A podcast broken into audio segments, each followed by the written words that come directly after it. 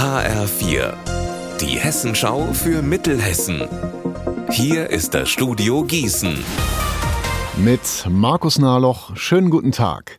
Im Stadtparlament in Wetzlar, da geht es heute Abend wieder einmal um die Skandalfirma EAB. Die Fernwärmegesellschaft macht schon seit acht Monaten massive Probleme. Sie ist pleite und kann ihre Kunden im Westend nicht mehr versorgen. Nicht mit Heizungswärme und auch nicht mit warmem Wasser. Deshalb muss die Stadt Wetzlar wieder aushelfen. HF4-Reporter Alexander Gottschalk, worum geht es denn dieses Mal? Es geht um über 260.000 Euro. Das ist eine ganze Stange Geld und die will die Stadt Wetzlar jetzt zur Seite legen. Und zwar, um damit Gas einzukaufen für die EAB.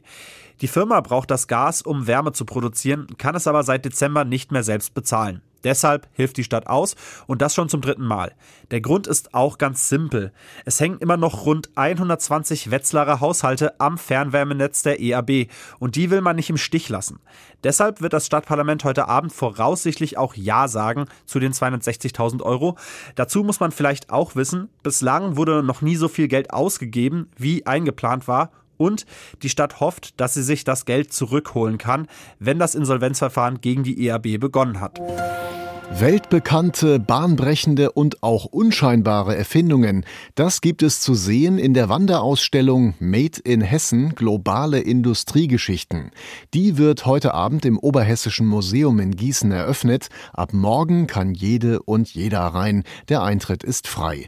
Mein Kollege Mark Klug hat sich die Ausstellung schon angesehen. Wussten Sie, dass im Empire State Building ein Teil aus Mittelhessen verbaut ist? Im Foyer an der Wand, da hängt ein großes Stück geschliffener Lahn Marmor. Den hat man bis ins 20. Jahrhundert hinein in der Nähe von Limburg und Weilburg abgebaut. Die neue Ausstellung zeigt aber auch Misserfolge, zum Beispiel, dass Opel mit der Produktion von Fahrrädern keinen Erfolg hatte.